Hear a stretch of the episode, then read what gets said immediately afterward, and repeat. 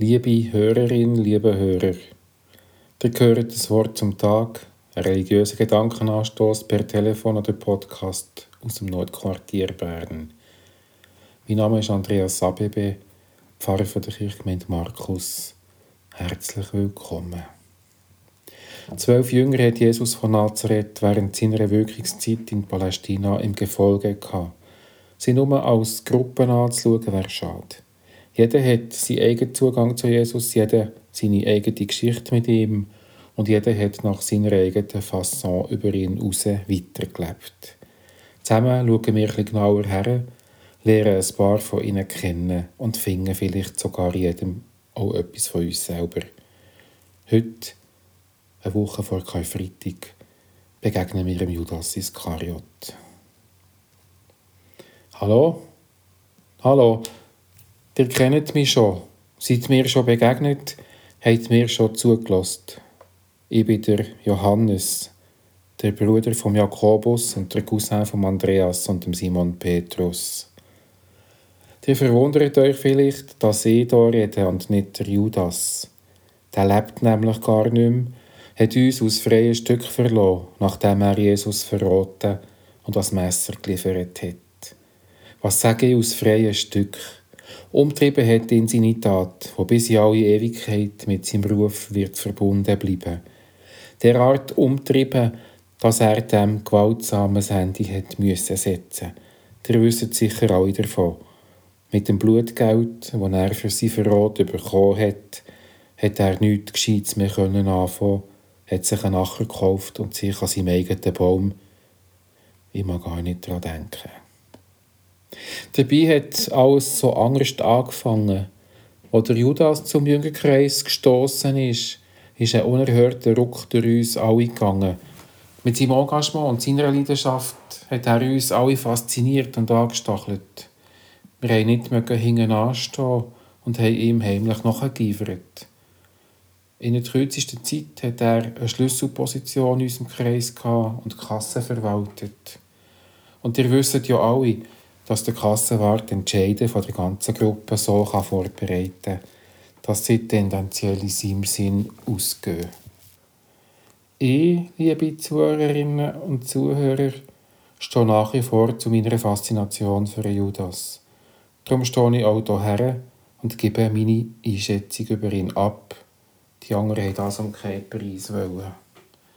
Ihr mögt euch vielleicht erinnern, ich gelte als Lieblingsjünger von Jesus von Nazareth, eine Bezeichnung, die ich eigentlich gar nicht gerne habe, die aber auf unser intensive Miteinander unterwegs sein hindeutet. Mit grosser Hingabe hat Jesus sich mit dem beschäftigt, was mich umtreibt, hat mich ermutigt, selber zu denken und zu fühlen und dafür einzustehen. Das hat unsere Beziehung so speziell gemacht. Das hat den Anschein erweckt, dass ich ihn besonders gerne habe. Dabei war es eher so, dass er mich dazu gebracht hat, mich selber überhaupt anzunehmen und mich gerne zu haben.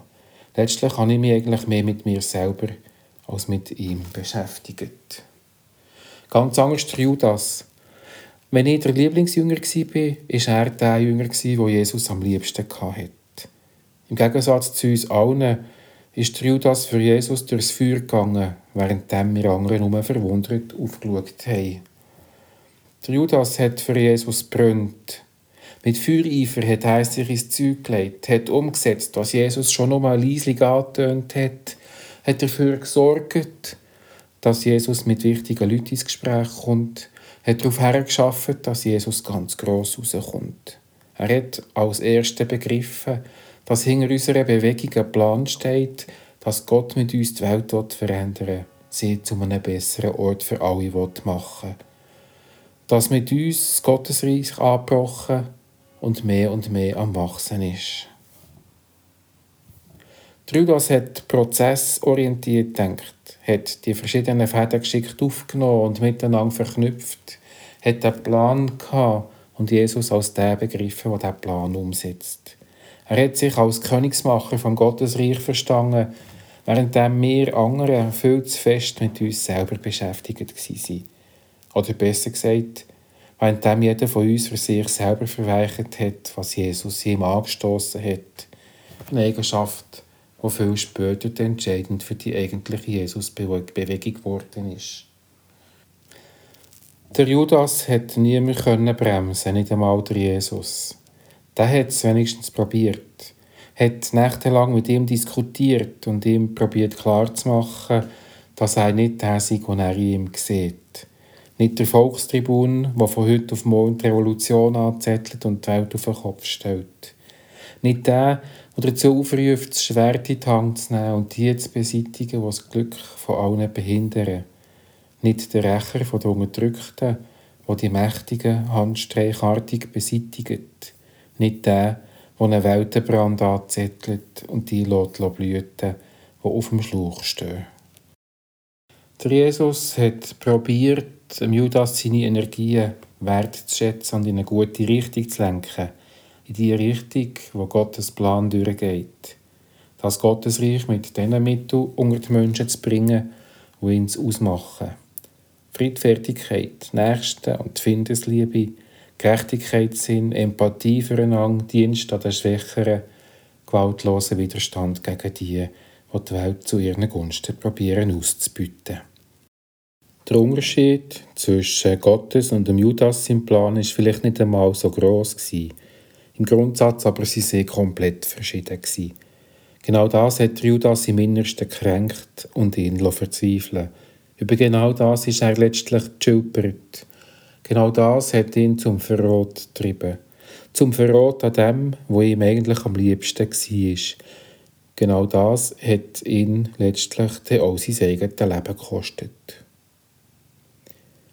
Aber Hand aufs Herz, liebe Freundinnen und Freunde, hat das nicht jedem von uns passieren Ich für meinen Teil muss gestehen, dass ich immer wieder Gefahr laufe, mein eigenes mit dem zu verwechseln, was Gottes Plan ist. Wie sieht das bei dir aus?